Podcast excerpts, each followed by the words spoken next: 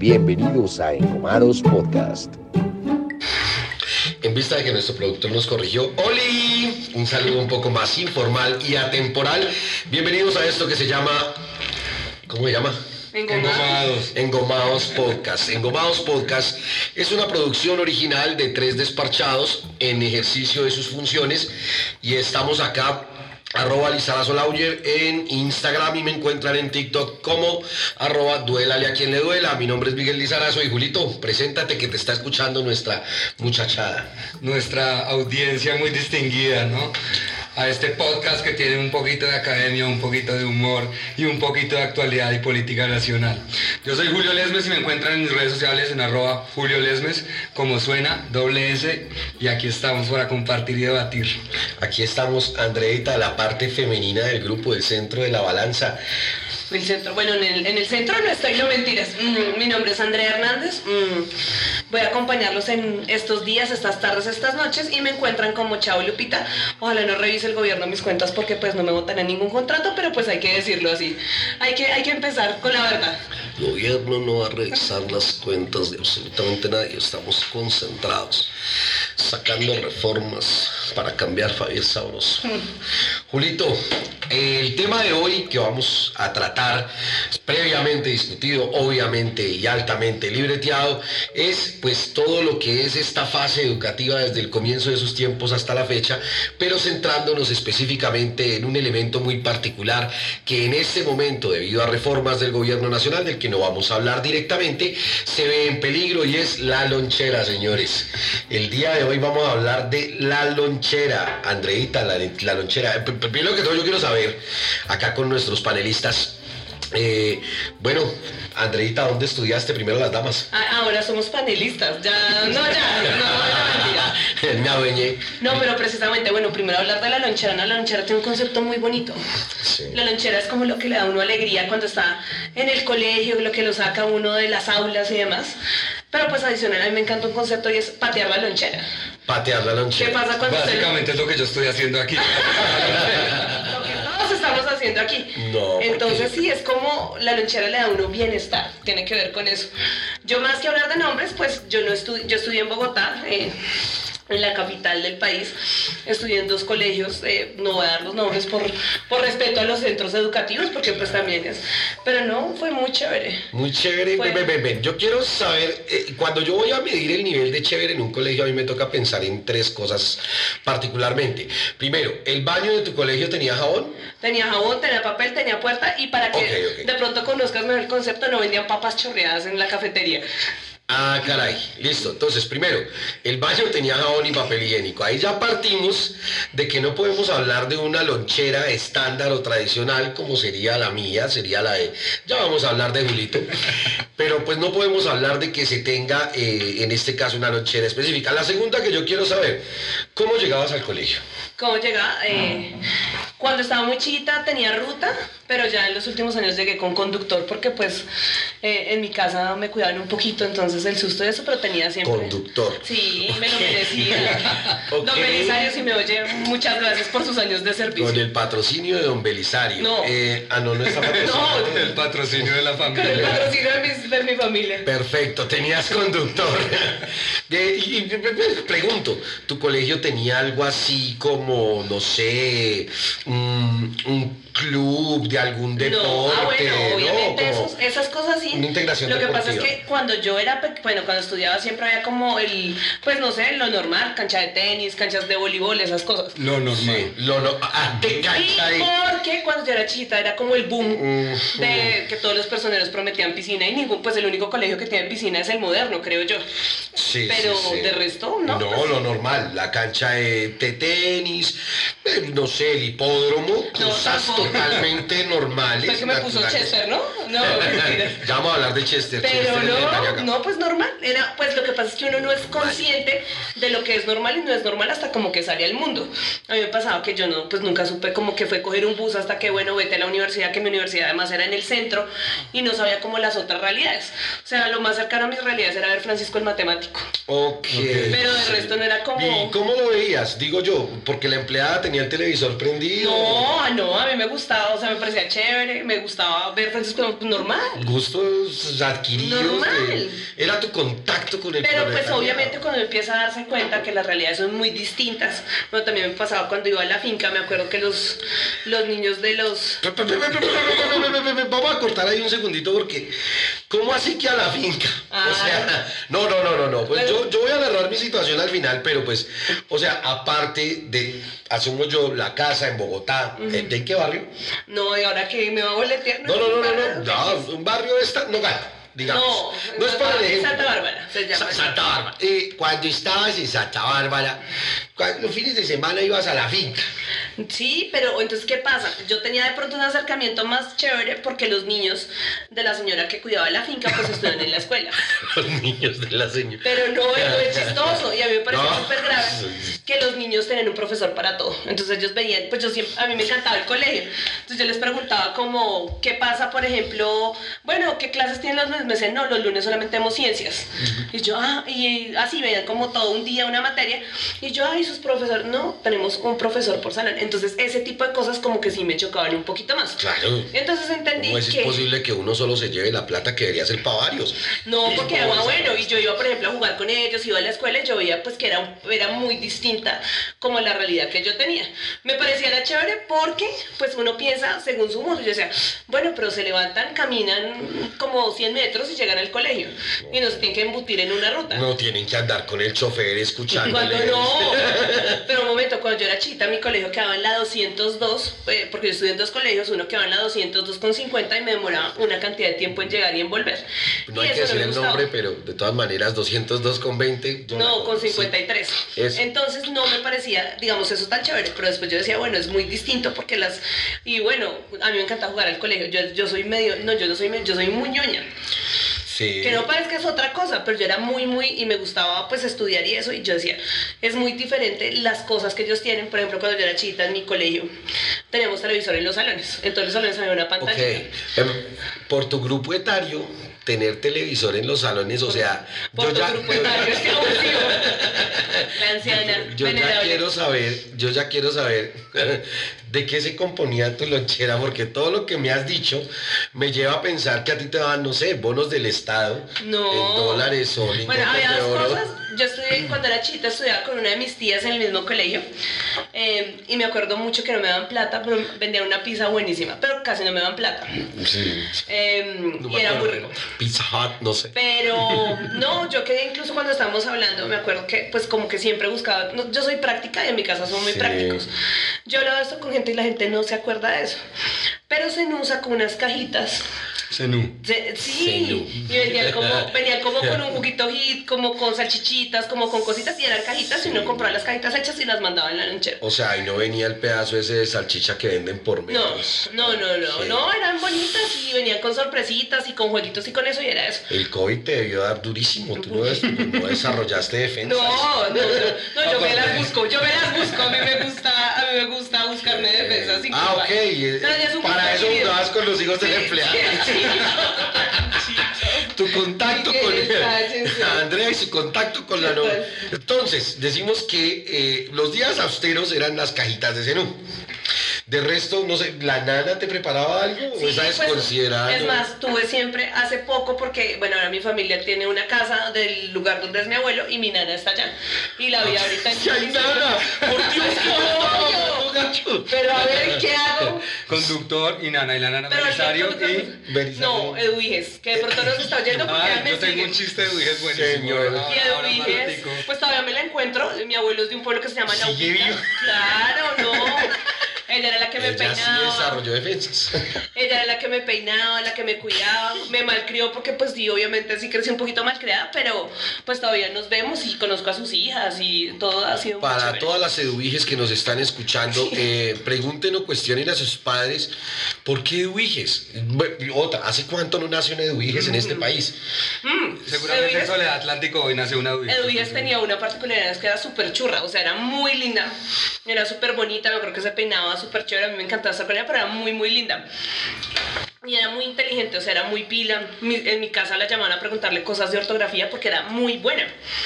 El problema es que se enamoró y cuando uno se enamora, pues la caga. Ay, perdón. No, aquí sí El podemos que se enamora pierde, sí, pero... Y se metió como, bueno, en ese entonces con un policía y terminó en su pueblo, pero pues tenía una proyección para haber sido quién sabe qué tipo de persona. El Lástima. Uliges era el cliché de la empleada noventera, o sea, Mm. sí, policía, o sea, todo es muy... Un patrón, enca- un- eh, Pero había fue un muy patrón triste, ahí. pero fue Ay. muy triste porque era muy bonita, o sea, tenía... Ella se fue finalmente de mi casa porque la idea era que surgiera, o sea, que no siguiera como en el servicio doméstico, sino que estudiara y demás. Ah, la liberaron. Y el problema es que cuando empezó a estudiar, pues como que le perdimos el rastro y ya después como, no, es que estoy embarazada. Y me acuerdo que mi abuela era como, ya, o sea... Y efectivamente, pues terminó en el pueblo y sigue allá eh, y quedó con tres niñas. O sea, el tema sí es un tema muy difícil y me, a mí, pues verla me, me, me alegra mucho, pero yo sí digo, ella hubiera sido, no sé, una, la mejor de las abogadas o la mejor de las médicas, pero pues creo yo que esa falta de oportunidades también cala un poquito. O ¿Cómo sea, es la vida de una mujer de raíces boyacense en un colegio estrato 10 de Bogotá? Pues normal, a mí me, pare- me, a mí me ha parecido más complejo como volver, porque pues, pues uno finalmente siempre es el mismo y uno siempre lo han dejado ser el mismo. Eh, me parece que con, que con eso hay como muchas cosas, ¿no? Como con los entornos, me ha pasado y yo se los he comentado, que me parece que hay gente que, y con Boyacá me parece muy curioso porque la gente a veces oculta que es de Boyacá y no le gusta, y como que oculta lo que tiene y a mí eso me ha parecido siempre ridículo. Pues mi familia es de acá, yo no, no estudié acá, no, pero pues es importante que uno siempre reconozca sus raíces, uno no es, pues o sea, yo puedo haber nacido en donde sea, en Helsinki, pero si mi mamá es de un pueblo, mi papá, bueno, mi papá también nació en Bogotá, pero sus raíces son boyacenses, pues finalmente sigue siendo boyacense. Yo creo que es muy como uno se sienta cómodo con uno. Aquí la verdad no te has adaptado porque, déjame decirte, yo de pueblo somos rencorosos, o sea... ¿Ah, sí? No, sí, no, no. Claro, usted se fue a triunfar en la capital, ¿por qué viene a acá? ¿Qué es allá? No, a triunfar no, porque fue al revés. Yo vida estudié en Bogotá, hice mi colegio, hice mi universidad. Yo aquí eh, trabajé mis primeros años, pero después, y me encanta vivir acá. Pero sí, ese patrón es muy común, que la gente, y me pasó por un compañero en la universidad, eh, de pronto si nos está oyendo, porque a él le gustan mucho, mucho estas cosas, Sí. él estudió acá un semestre en la UPTC y yo estudié en otra universidad, en la Universidad del Rosario, y él pues llegó eh, al principio era súper camisa blanca, mochila, el más no sé qué, y nos volvimos a encontrar en un contexto académico acá y era una persona supremamente, eh, digamos, petulante que nos hacía Sí. quedar muy mal. Y digamos, la gente que me conocía me decía, pero usted estudió con él, pero es que él se cree, no sé qué, y le decía, pues Los rarísimo. nuevos ricos, así son los nuevos Pero ricos. no es la. Levantados. Bueno, cuéntanos tú sobre eso, no mentiras. Siempre atinándole a la pobreza. Bueno, acá en el estudio Recreo. tenemos acceso a um, gente que va llegando. ¿Puedo, pa- puedo pausar? Es que. ¿Sigamos? Seguimos, bueno. Eh, se nos fue una pata de la mesa. ah, ya no tenemos nada, la situación económica ha desmed- des- desmedrado bastante. Hay una aclaración para nuestro público. Nosotros, aparte de ejercer lo que llaman la abogacía y los estudios del derecho, somos docentes. Entonces, cuando ustedes se pregunten, el término romano para lo que hicieron con el UIGE se llama manumisión. Búsquenlo. Cuéntanos ahora, Julito. Yo quiero saber, bueno, venimos de acá de una lonchera patrocinada por Zenú que no está pagando sponsor acá, pero de todas maneras ya hizo su labor con Andreita. Yo quiero saber de qué se componía la lonchera de Julito. Bueno, a ver, yo crecí en Boyacá, en la capital del departamento. Estudié en un colegio privado, pero digamos que la concepción de los colegios privados en provincia pues era muy distinta, digamos, a la experiencia de Andrea, ¿no? Digamos que un colegio muy clase media, de familias trabajadoras. Pues lonchera básicamente no recuerdo haber llevado nunca al colegio, me pagaban como las once, ¿no? O sea, La alimentación, sí, pagaban como transporte, alimentación y la pensión del colegio. Y recuerdo mucho que me daban una gelatina con unas galletas de soda, me parecía lo O más... sea, era un hospital. Pr- Prácticamente, era un hospital gomelo, pero sí, un hospital. Gomelo en el entorno. Gomelo en el de- entorno. De provincia, claro, porque escuchando los relatos de Andrea, pues en efecto yo no tuve los privilegios de Belisario. Me embutieron en la ruta Pero es que, en a los primeros años. Yo quiero decir que el problema es que mi colegio quedaba en un cerro. Ajá, ok. Y eh, pues, el, o sea, en mi casa era muy. se. Para ubicar los dos colegios comparten las mismas iniciales, pero están un poco mezcladas, ¿no? Uy, no, Belisario era súper necesario. O sea, subir la loma, Claro. no, marica. Pero en efecto también estudiaba gente que andaba con personajes muy, muy del patrón de Belisario y muy del patrón de la nana que también Ubiges. Eh, y pues claramente digamos que viví esas dos realidades, ¿no? Yo quiero tener a Algún día acá. La vamos, claro. Debe tener una mano de cosas que contar de Andrea. Estaba viendo primera, yo hace, hace poco empezamos a verlo de primera vez en, en- en Netflix. Yo apenas vi a Eva, yo dije, Andrea, eres tú. Para los que no la han visto, mire, an- sí, o sea, eh, yo creo que el estereotipo de Andrea era ese. Tu castigo es te vas para un colegio distrital después de que te echen del quinto privado Pifiris Nice. Pues nunca me echaron, porque era, era una persona decente. Pero sí, yo también la vi, yo decía, me faltó el colegio distrital. Me faltó Le faltó contacto, calle, le faltó- eso. por eso es que no No, la calle después la adquirí, tranquilo. Eso con los años se va adquiriendo. Belisario, por Dios, ¿en qué momento te despidieron? Don Belisario. Don Belisario. Julito, bueno, yo, eh, aparte de eso, acá estamos también entre gente que ha estado entre el jet set nacional. Si bien es cierto, tus comienzos fueron humildes acá en esta hermosa vereda llamada Tunja. Ahí no se vayan a ofender los tunjanos, pero seguimos siendo pueblo. Duitama también sigue siendo pueblo. Yo soy de Duitama y todo sigue siendo pueblo. Acá somos muy, gracias a Dios, no, so- no nos hemos metropolizado tanto como por ejemplo Medellín. ¿sí? Pero Julito, estuviste en el jet set nacional, ascendiste, ¿cómo fue la experiencia? ¿Qué se comía de once? Yo quiero saber qué lleva de lonchera un actor de padres e hijos. Ay. No voy a decir que tú hayas estado ahí, No, es que pero tanto No, yo hubiera sido actor de padres e hijos de once sí o sí. Bueno, Bueno, ahí es donde las clases sociales empiezan a tomar cierta importancia en la vida del artista, ¿no? Sí. Entonces hay una cosa en televisión que se llama el catering, ¿no? Para hablar un poco de la lonchera. Y los actores que tienen parlamento, ¿no? Mm. Tienen un catering especial y los extras comen en una bolsa, que también era muy propio de mi colegio cuando nos llevaban a elevar cometa a lugares cercanos, nos daban, me recuerdo, como un pernil de pollo en bolsa con crispetas Pernil y así pollo. más o menos funciona en pollo. televisión. Pernil de pollo, sí. O sea, una pata de pollo. Eh, bueno, Ah, no, la- la, la el- pierna el- es... el cuadrito. A ver, definición de... La pata de pernil, Soy yo, soy- yo soy madre yo sé la que es pernil. Necesidad de desmembrar el pollo. Estamos claros en que la pierna o el muslo es pues la patica que siempre se La tragan. patica. Cuando uno se vuelve padre de familia, uno se olvida de que esa pata existe, porque una la coge la esposa y otra con la cogen los chinos y uno nunca vuelve a ver esa pata. Estamos de acuerdo en que el pernil es el cuadrito que va pegado a la pata, Claro. El que- cuadril. el cuadril, el mal llamado cuadril. De ahí quedan las pechugas que por lo general se usan para el arroz con pollo del otro día porque a nadie le gusta esa vaina, es gorda y desabrida. ¿Y qué quedan? Las ¿Qué queda, alitas. Ay, las, no, pues las alitas. Venga, yo nunca he entendido qué hacen con el resto de pollo de todas las alitas que se venden ahora porque son muchas Bueno, eso, digamos que en Estados Unidos, ese, es- ese era uno de los fenómenos del TLC. Los gringos se comen usualmente las alas, porque las hacen en todos sus, pues en las distintas, eh, distintas preparaciones, y lo que procesan es la pechuga. Por eso aquí, durante los primeros años del TLC, llegaban tan baratos los cuadriles y las piernas. Acordémonos que alcanzaba a costar una libra de cuadril aproximadamente unos 5 mil pesos, que era un regalo.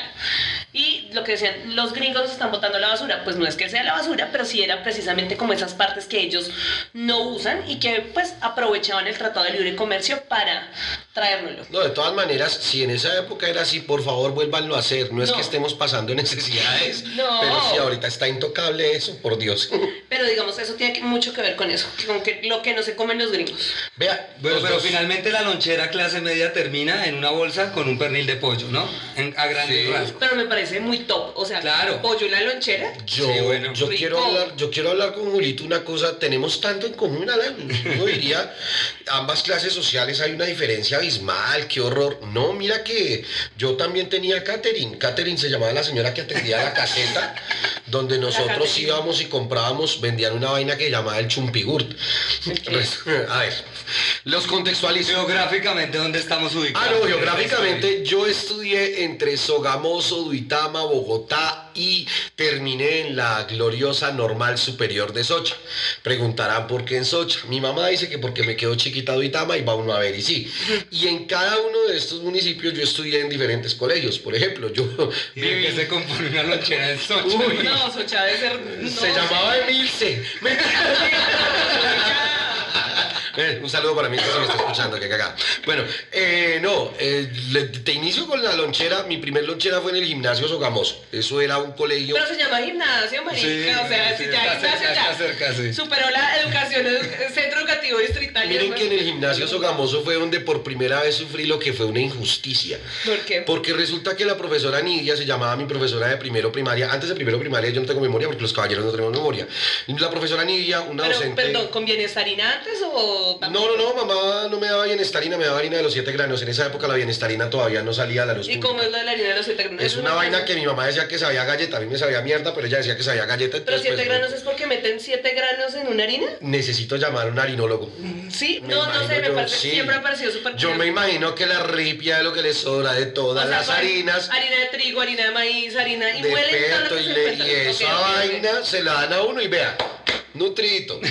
Entonces, Nutrimente. En esa época yo me acuerdo mi primera injusticia y, y mi profesora Nidia, mi primer amor también, no funcionó. Eh, la profesora Nidia, una excelente docente, pero pésima con el tema de la puntería. Había un peladito al frente mío que estaba fregando la vida, no sé qué. La profesora Nidia se le ocurrió tirarle el borrador. Para los que recuerden, en esa época el borrador era un borrador de, de pesado para tablero de tiza. Ah, sí, bueno, señores. yo no tuve tablero. Yo sí, claro, tablero Sí. de tiza y la pelota para aprenderme las tablas de multiplicar también con la puntería de la una No, ¿Cómo la mía-? Vicky, si me estás escuchando, te amo. No, un momento, sí. o sea, a ti te pegaron, o sea, los profesores No, espere, espere, espere, porque... Ah, No, era un ejercicio académico. Ah, no, Entonces de repente Lo que pasa es que la letra con sangre entra. Yo te estoy hablando de que cuando yo estaba en primero primaria era el año del señor de 1992. La constitución del 91 aún se encontraba en la, transición de la aplicación. señora te botó un borrador. No, no, no, a mí no, al pendejo que Ah, estaba bueno. dentro, pero el marica esquivó y yo no hay team, mi primer ojo negro. Ay, no, Fue hermoso. Qué No, ríete esas tú. prácticas tampoco. Ríete tú, que el chiste no fue tanto ese. El chiste fue que yo llegué a la casa con el ojo negro por el tema del borrador y pues obviamente una madre preocupada, no entera ella, lo primero que pregunta es, hey, ¿qué pasó con ese ojo? Y yo pues de pendejo, la verdad, no mamá, es que la profesora me tiró un borrador y tenga su paliza porque me gané que la profesora me tirara el borrador. Entonces No. fui doblemente castigado. Después, como todo buen debido proceso de los 90, mamá llegó al fondo del asunto, descubrió que había sido culpa de la profesora y me cascó por no haberle dicho antes que había sido culpa de la profesora. Fue hermoso. O sea, Pero en esa época yo me acuerdo que el tema de, la, de, la, de las onces, sí. del De la tema de la lonchera. lonchera, era pues una vaina muy artesanal. Mamá preparaba un sanduchito con huevito frito, con toda la cosa, Mm, muy bacano, no era una cosa deliciosa. Posterior a eso, yo pasé para Bogotá, pero pues mientras tú estudiabas, mientras a ti te llevaba, También estuve en ruta. mientras te llevaba la, la ruta, mientras te llevaba la ruta al colegio, yo estudiaba en el Liceo de la Presentación del Centro de Bogotá, Avenida 19 con 54. Me acuerdo la dirección, y ojo porque me acuerdo la dirección, me acuerdo mucho de la dirección y el número del teléfono, porque en esa época se robaban los niños. Entonces lo primero que me hizo aprender mi mamá... Fue- hecho. sí, lo primero que hizo fue la dirección por si se lo roban para que vuelva. Y el teléfono, que es 286-91, dejo los dos números. Ay, yo también me lo sé también. También era No, por si me llegaban a robar. Entonces, e- ese era un peligro latente en mi, en mi segundo colegio. Bueno, pero perdón, los niños de los 90 siempre crecimos con eso. O sea, yo soy súper nerviosa y súper traumada porque a mí todo el tiempo era como, es muy peligroso, te puede, te puede pasar algo. Yo por eso soy tan loca. Ah, Pero no, es que, pero es ¿qué- que a ¿qué situación estaba viviendo el país en los marica. 90? No, aparte. No, sí, o sea, ¿de qué Pleno estamos hablando? auge del narcotráfico No. Belisario cuidando O a la sea, claro. Pero para mí me acuerdo, mi teléfono además era súper fácil, era 214-44-49 y siempre, o sea, yo nunca me quedaba sola, siempre estaba como con alguien, si no era y Amor, eso, si no era mi tuyo- familia. Lo tuyo sí era un tema de seguridad. A mí era de los niños que robaban y amenazaban con que le iban a volver salchichón. Ay, O sea, fue una amenaza, no vivieron esa amenaza, sí. Claro, y sobre todo en época de Halloween, ¿no recuerdan ustedes Mm. cómo No, yo nunca tuve Halloween. No sé si fue un mito urbano realmente o si en realidad se materializó algún hecho de sacrificio satánico, pues, Ay, los de con Cristian. menores de edad. Los de Cristian, sí. Hola, Cristian, hola. No, a mí, No sé, ¿a qué bueno, me acuerdo, bueno, yo no tuve, bueno, tengo muchos traumas infantiles porque yo no jugué en la cuadra. Es decir, en mi cuadra no salían niños a jugar al parque. Tenemos un parque, pero no, los, niños- o sea, como que no jugaban y eso. Lita, boba, hoy yo iba al club. No, pero eso hace falta. Y en Halloween a uno lo llevan a como a fiestas privadas o a unicentro, a ver luces y esas cosas. Pero eso, por ejemplo, que me parece muy chévere, por ejemplo, de Tunja, que los niños aquí salen, juegan, rin, rin, corre, corre. Me acabas de traer un tema a la cabeza que yo quiero, si se acuerdan. ¿Cuál fue tu primer disfraz de esas fiestas privadas que tal? Pues estás, no, pues desde chiquita. ¿De qué te disfrazaste? No, el primero que yo elegí por elección propia fue uno de Yasmín, de la príncipe. pues, pero además, mire esta cuajada, Ah. No esta rana platanera. No pero pues, yo era caprichosita, siempre he sido caprichosita. Sí. Y como no, quiero un disfraz de Yasmín, me lo hicieron, me lo trajeron, no sé qué. Un año me disfrazé de Power Ranger, el peor de mis errores, porque me trajeron el disfraz, pero el disfraz tenía casco. Sí. Marica, casi me ahogo. O sea, yo además me lo puse porque mi papá era como, quítate eso, que te vas a ahogar, quítate eso. Y yo, ¡ah! Horrible. Pero sí me acuerdo de esos disfraces. Bueno, ¿y tú de qué? ¿Cuál fue tu primer disfraz? que No, te mis experiencias con disfraces sí son traumáticas. Recuerdo el primero que tengo así como en mente de payaso. Oh. Y todos los vecinitos de la cuadra estaban disfrazados como de superhéroes y duraban con su disfraz todo el año y se lo ponían. Bacano. ¿Y usted se lo volvió a traer? No, año? no, le- se le- le- el ejecutivo, sí, García. No quise saber nunca más. Más grandecito, como de gamín, no sé, ¿De comiendo. gamín? Yo siempre dejaba todo para última hora, ¿no? Entonces de repente Claro. había ¿De como- gamín? Es que había en ese como una fiesta. social, ahora te explico. La idea de disfrazarte es caracterizarte de algo que no puedes ser. Ese día, por ejemplo, las niñas ahora, ese día sacan su versión más liberache, ¿sí? Ese día es el, la putibatichica. Saca esa perra, Es Sí, correcto. En la época de Julito, pues él ya era un niño play de que lo disfrazamos. Por Dios, de Batman se puede disfrazar porque, pues, niño rico, pero Bruce puede faltar Wayne, Bruce Wayne, siempre. claro, no. ¿De qué lo disfrazamos? ¿De Gamín? No, pero realmente era por mi responsabilidad de dejar todo para última hora. Entonces, como que ya era la fiesta y cogí una ropa, la destruí y ese fue mi. Ah, Bueno, para mí el Halloween. Y más grande. ¿De qué? No, ese es el peor de los El traumas año porque ya pasado. estaba, ya estaba como entrando a incursionar en el mundo del derecho y saliendo un poco de esa, de esa faceta. Artística. Mm, Artística, bueno, discutible. Pero en todo caso, me disfracé de Ken. Ay, amo. Ay, Eso amo, está por ahí amo. en las redes sociales, no, el peor error de mi vida. Realmente me arrepiento porque estaba consciente de haber escogido mi disfraz. No, Pero me parece un súper buen disfraz. Sus disfraces son hermosos, claro. O sea, de- de- ninguno de ustedes se nota que fue hijo de modista. Evelia, te amo. Ay, pero me hubiera parecido muy chévere. No, no, ser hijo de modista tiene sus ventajas y sus desventajas. La primera desventaja, mi primer disfraz de primero primaria, que tenía que explicárselo a todos mis compañeros, yo no sé en qué momento llegó la radio a Boyacá, pero sé que mamá era fanática de Calimán. ¿Quién conoce a Calimán? No. ¿Quién sabe de Calimán? Ni yo tampoco. Calimán era, en teoría, búsquenlo si quieren, era una especie de árabe que andaba en peloto con un chalequito Aladín, pero de blanco. No, Y gana. mi primer o sea, el disfraz, vestido sí. blanco o muchos millones o. Mi primer disfraz fue de Aladín, me acuerdo mucho. El segundo fue más tierno. Yo pedí una armadura de los Caballeros del Zodiaco y mamá me la hizo en cartón y papel aluminio. Fue hermoso. Y esa vez, ya que hablas de la, del Power Ranger, esa vez yo estaba en el inicio de la presentación y me acuerdo mucho que, que me enamoré de, de una Power Ranger rosa. ¿Sí? Sí, sí, sí, sí, sí. Ah. Pero pues no funcionó porque mi disfraz no me podía mover mucho. Que el cartón no da mucho para lo de la movilidad. No, people. Pero bueno, a mí, para mí el Halloween era súper importante. Mi abuela, que además hace muchas cosas, ella alguna vez me hace los disfraces, pero a mí todo, bueno, a mí disfrazarme me parece un plan y con mi hija me parece todavía plan. Es más, el Halloween pasado yo me disfracé, disfracé a mis alumnos, o sea, porque me parece, siempre me ha gustado mucho eso, pero sí era un, era un tema muy, ahora me parece que le dan como más difusión. Me hubiera encantado como ser niña en esta época, creo que como porque ahora hay más cosas para eso. Bueno, aunque todo tiene sus épocas. ¿Hay más cosas para ser niña? Igualmente la sociedad se vuelve un poco más receptiva, ¿no? Porque nosotros crecimos en, en los 90, como decía Andreita, ¿verdad? Perdón. El país estaba viviendo una época de conflicto y el auge del narcotráfico como en su máxima expresión. Sí. Pues claramente la seguridad de los niños era como No, un ya, tema bastante tabú. Y hablamos y retomamos el tema de lo del 31 de diciembre, de octubre, perdón, ¿no? El tema de aquellos sacrificios que se hacen con, con menores de edad, ¿no? Que Bueno. digo yo, es más un mito. Pero bueno. Y que con la evolución social ahora, digamos, el Halloween es otra cosa, ¿no? sé como No, que se pues- desmitificó esa figura satánica y ahora realmente es un espacio para los niños de diversión, lo que realmente pero, haber sido pero eso que, me- que dices Julio me acuerda, eh, a mí siempre me gustaba mucho el rock, desde que era chita me gustaba mucho la música y me gustaba mucho el rock. Y me acuerdo que yo peleaba mucho con una tía mía y empezaba, una vez yo quería un CD de Bon Jovi porque me gustaba Bon Jovi. Esa música Ojo, satánica. sí. Ay, ¿usted qué? Pues que entonces qué. Marica, yo como hasta los nueve años había un radio, Ay, había no. un radio muy lindo, que eso sí tenía un parlante gigante, se lo había regalado a alguien de mi- a mi mamá, y en ese radio, me acuerdo mucho, mi mamá tenía su, su dial de amor estéreo, y a mí con esmalte rojo me marcaba para que yo moviera el dial de colorín color Ay, radio. que- Ah, bueno, pero Colorín color radio. Pero no, yo sí era muy decidida y me acuerdo que uno de mis primeros regalos cuando estaba, cuando, no, en quinto, me regalaron mi Dixman. Que pues era top, o sea, pero porque me gustaba la música. Pero vuelvo a lo de la música y el rock, porque mi tía era como anda con una satánica, marica tenía 10 años y yo, yo era como, yo no hago eso. Hoy yo lo sigo pensando, ¿no? Que soy ¿Es satánica. Ah, bueno. a ver, desarrollemos esa idea, sí. Pues Niña rica, niña rica con problemas, No, entra pero al mundo del señor una oscuro. época darks como cuando me gustaba Limp Bizkit y esas cosas, pero antes me acuerdo una vez en mi colegio llevaron una conferencia como salvemos a la juventud y, y empezaban a decir por qué Kiss era satánico. Entonces que Kiss quería decir King Sin Satan Service, una vaina así. Kiss que es el rock además más niña que hay. Eso, o sea, de Kiss a Roberto Carlos hay un paso porque es muy suavecito. ¿Sí o no? Sí, es- es- O sea, ahí vas a ver- O sea, No, no, no. yo no sé, yo tengo un amigo, mi nuevo mejor amigo. No.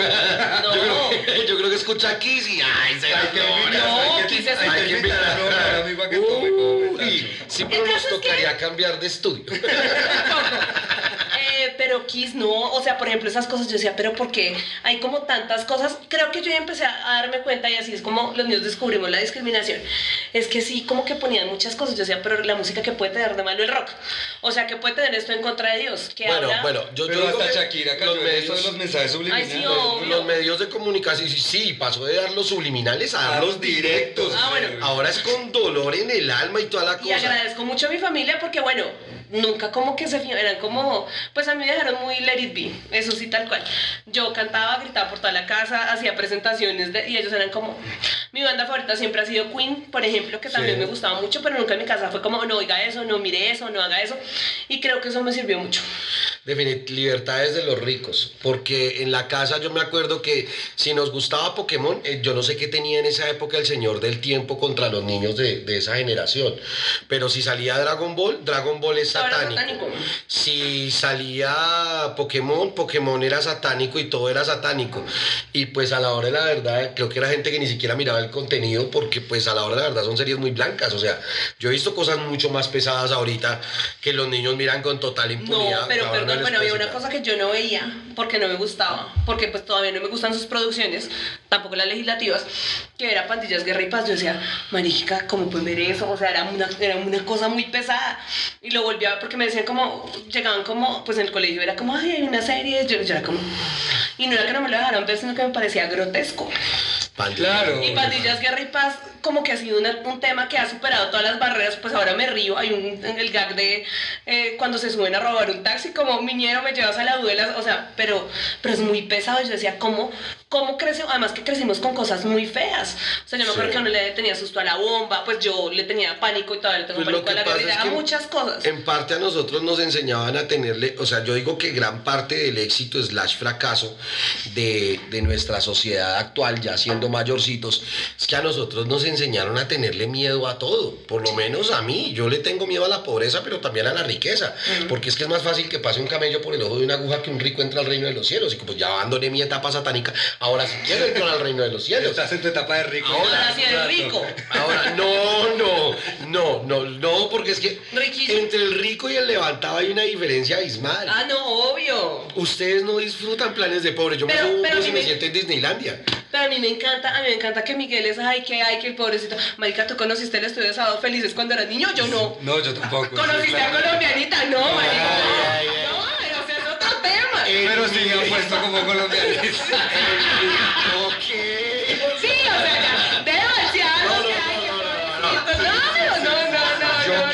Hacer una aclaración. funciona. Yo quiero hacer una aclaración y si mi papá está escuchando en algún punto de Colombia esto, yo quiero aclarar que yo conocí el estudio de Sábados Felices porque papá no sabía que era un condón.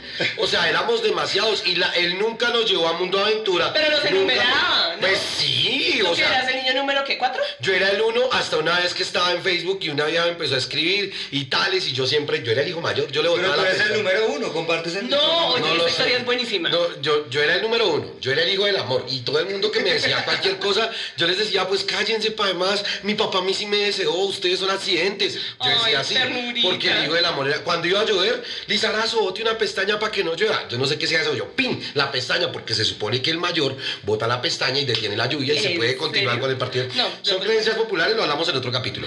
Pero eh, llegó un día en el que yo estaba ahí, cuando empezaba la moda esta de Facebook y tal, yo estaba sentado en mi computador, yo tenía un internet parchadito, y me escribió una nena como, hola, ¿qué estás haciendo? ¿Qué tal? Y yo miro las fotos y yo, uy, me están escribiendo, soy atractivo, uy. Y empiezo a responderle a la nena, tal, duramos hablando como tres semanas, yo estaba cuadrando el matrimonio, se le iba a presentar a mis papás, muy bacano, todo. Cuando la nena me dice en un momento de la conversación, eh, oye, ¿y qué es la vida de mi papá? Y yo, "Ups, no, nena, no te conozco ni en persona, yo cómo saber quién es tu papá. No, ven, yo estoy hablando con Miguel Lizarazo, ¿cierto? Y yo, sí, estás hablando con Miguel Lizarazo. No, ven, sí, tú conoces a mi papá, tú viniste una vez con mi papá a la casa y me trajiste un televisor. Ah, sí. Y yo, ¿quién diablos? No, mamita, su merced está muy en las drogas. Yo dije, ahí yo dije, podrá estar muy linda, pero loca sí. No, no, no, así tampoco. Entonces yo le dije, no, no, no, mira, estás equivocada. Dice, mira, yo soy hija de Miguel Lizarazo Ay, no. el boyaco.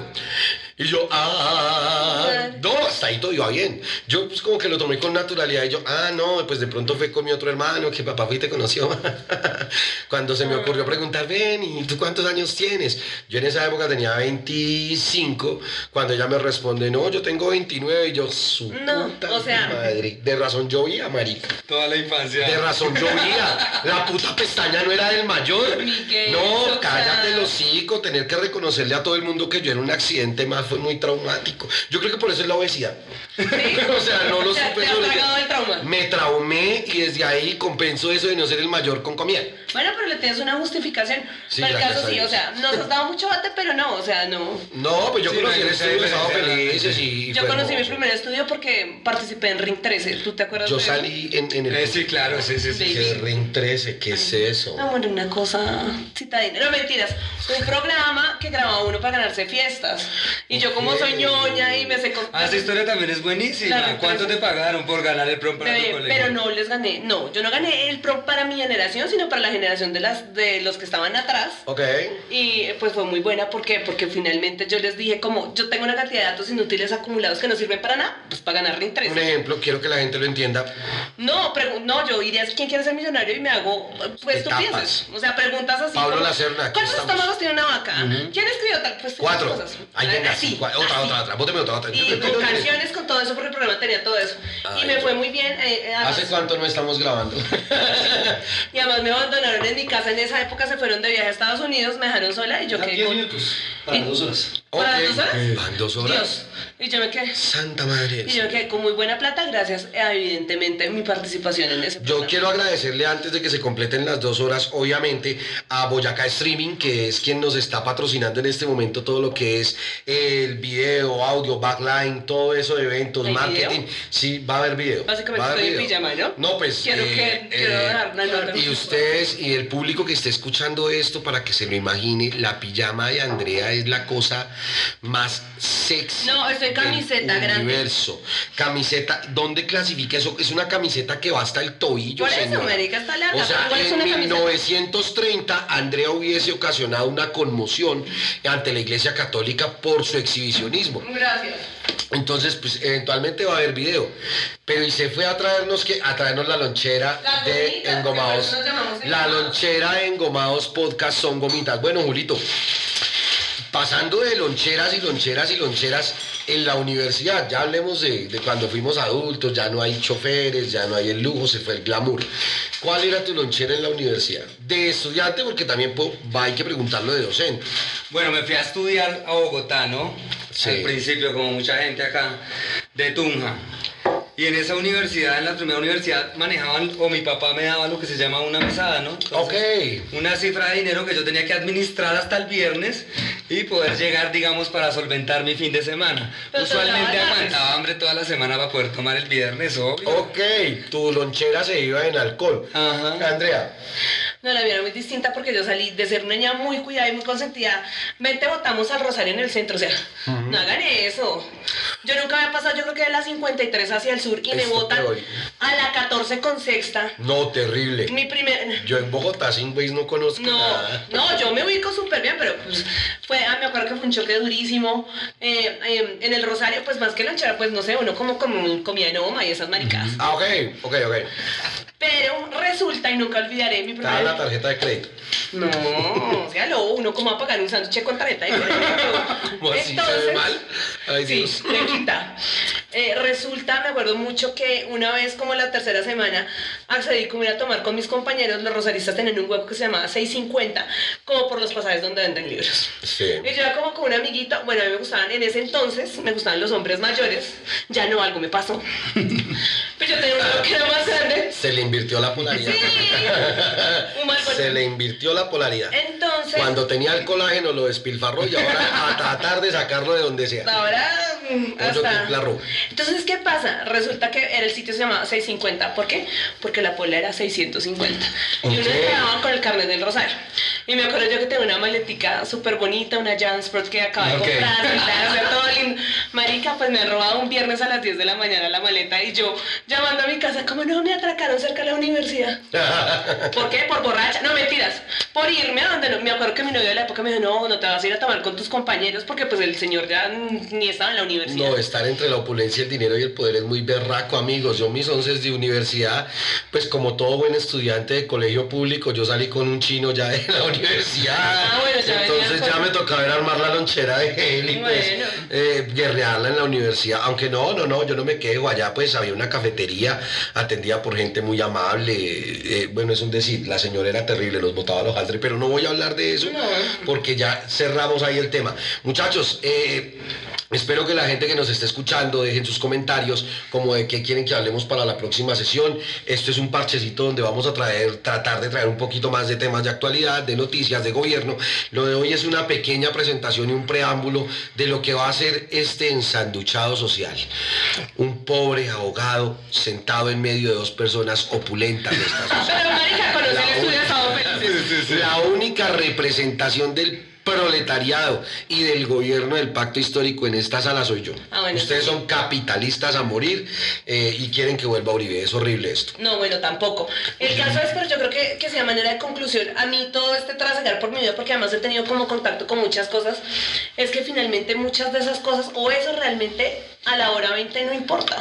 O sea, como realmente lo que importa es que la gente sea, o sea, que sean buenas personas, como a ti no te hace ni tu colegio, ni muchas veces tu universidad, y que tú puedes confluir con una cantidad de gente que mientras sea, perdón la expresión, mientras sea la verga, pues no, va, no vas a tener tu conflicto con eso. La gente le come mucho esas apariencias. Yo agradezco infinitamente la educación que tuve, obviamente, y me encantó, y lo, o sea, ojalá lo pueda hacer con mi hija y ojalá pueda hacer así, pero definitivamente no es lo que hacen las personas. De las personas de las que estoy, mm, y gente de la que estoy rodeada, pues mucha no ha tenido acceso a estas cosas y son igual muy buenas personas. A mí, así mismo, con muchas de las personas con las que crecí o con las que estudié, pues si los veo en una calle me paso de Los hacer que saluda unos- igual, o sea. No, no, porque son unos petardazos, o sea, que es gente que tú... Entonces, eso finalmente no hace, lo que finalmente construye buenas relaciones y demás, es el tipo de persona que tú realmente eres. Óiganme esta frase. Lo que de verdad alimenta en la lonchera es el corazón. Ah, Ay, qué cosa tan No, tierna. demasiado que para funcionar. Y las cosas de Zenú de la Andrea, ya ahora, si los de Zenú nos están escuchando, queremos que nos Ay, no, yo quiero que vuelvan esas loncheras, me imagino empacarle a Lupita eso. Ay, chao, tu lonchera. No, y, que, y estamos convocando un chofer para Lupita. Sí, en todo caso yo apoyo un poco la visión de Andrea, porque si bien digamos que tratamos de abordar el tema de la lonchera, pues finalmente el resultado de lo que somos hoy, en lo que nos hemos convertido, pues es eh, la conclusión de varias experiencias, ¿no? A las que nos ha llevado la vida. Entonces, hoy hablamos un poco como de esos lugares de privilegio en los que la suerte nos puso, pero la vida y hemos elegido caminos que nos han llevado a engrandecernos de las cosas más valiosas, que por lo menos es de lo que yo me jacto y es conocer mi patria de pe a pa y haber vivido en la Colombia profunda y entender la realidad desde el centro, ¿no? Desde donde hay Bueno. que vivirla y que no se note pues el tema de la Colombia profunda y mi pasión por la paz total.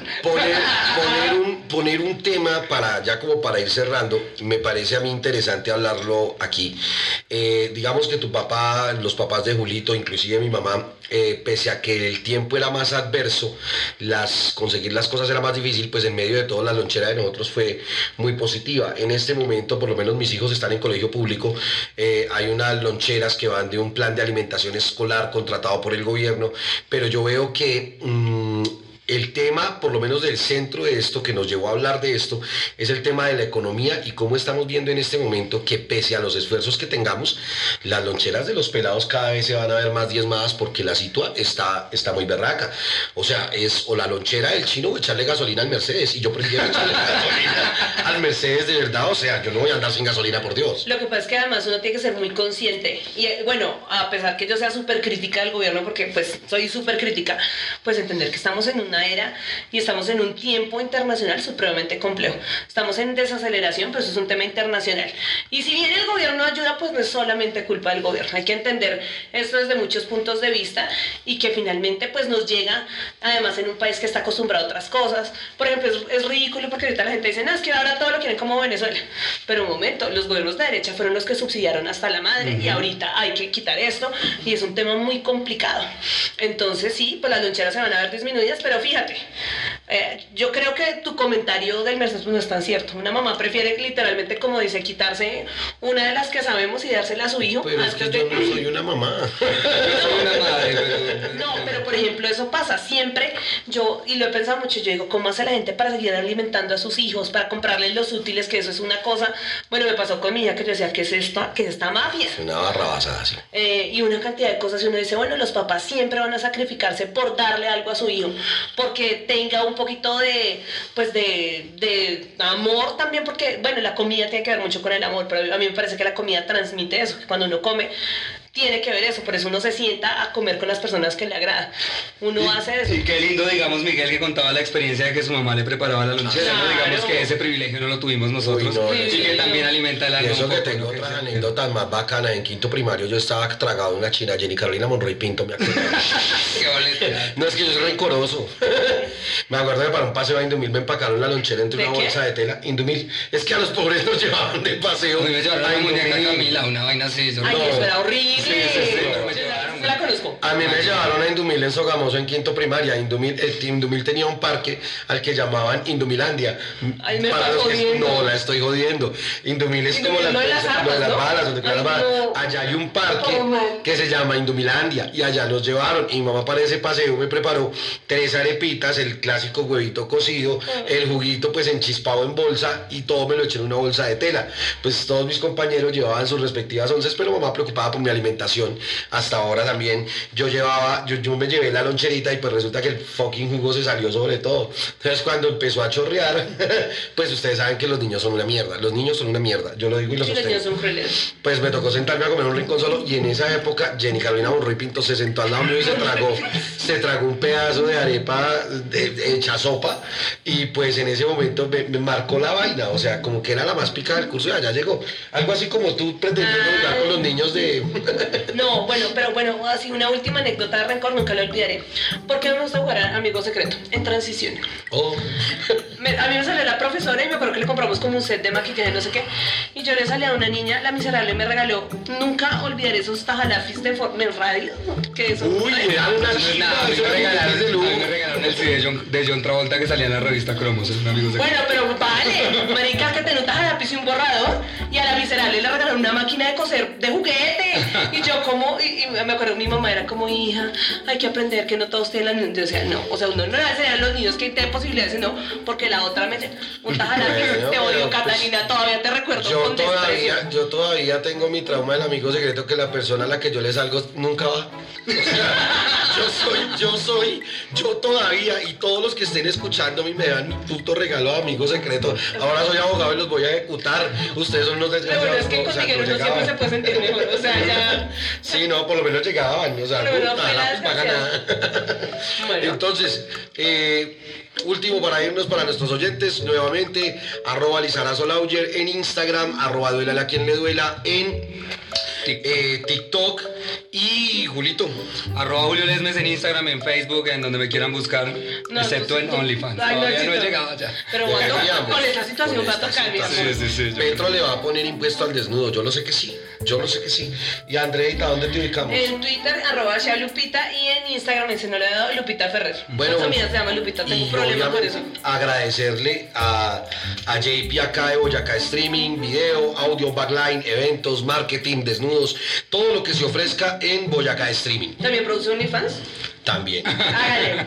También. Hágale que no viene carro. Tiene gran contenido. No, no sé si el pro, o sea, digo que si ayuda, no estoy hablando de él. Pero bueno, ya, ya Entonces, eh, la idea de esto es grabarlo cada ocho días y pues nos estamos viendo el próximo sábado en esto que llamamos Engomados Podcast.